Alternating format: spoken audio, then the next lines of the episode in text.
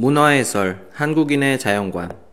과학이 발달하고 컴퓨터가 인간의 지식을 대신해 준다고 해도 영원히 밝혀내기 힘든 일은 사람의 미래에 대한 예측이다. 우리나라 사람은 예로부터 인간의 일들을 모두 자연에 속한 것으로 여겨왔다. 그래서 자연의 현상이나 변화를 통해 사람의 일도 알아내려 했다. 세계는 크게 동양과 서양으로 나뉜다. 우리나라를 비롯하여 일, 중국, 일본을 중심으로 하는 동양의 문화와 유럽을 중심으로 한 서양의 문화는 서로 비슷한 점도 있지만 다른 점이 많다.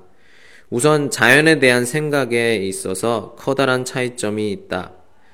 서양에서는 인간은 만물의 영장이며 자연을 정복의 대상으로 파악하고 모든 자연물을 마음대로 이용해야 한다고 여겼다.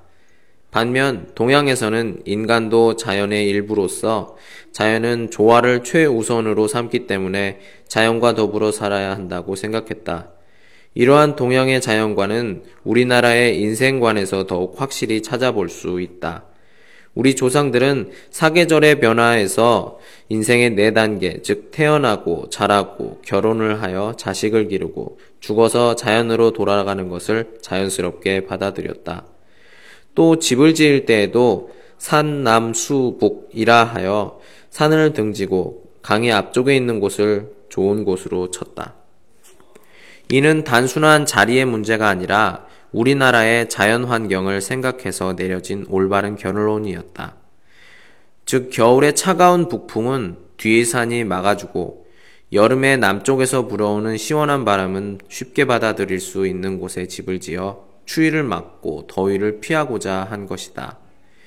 이 밖에도 모든 자연 현상을 관찰하고 거기에서 적절한 원리를 발견하여 사람의 일에도 적용시키려 했다. 오늘날 우리가 미신이라 여기는 것들도 실은 옛날의 문화 전통으로 보면 타당하고 합리적인 면이 있다.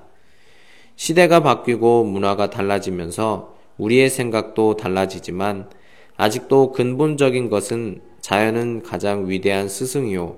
그 자연에서 인간도 배우고 살아야 한다는 것이다.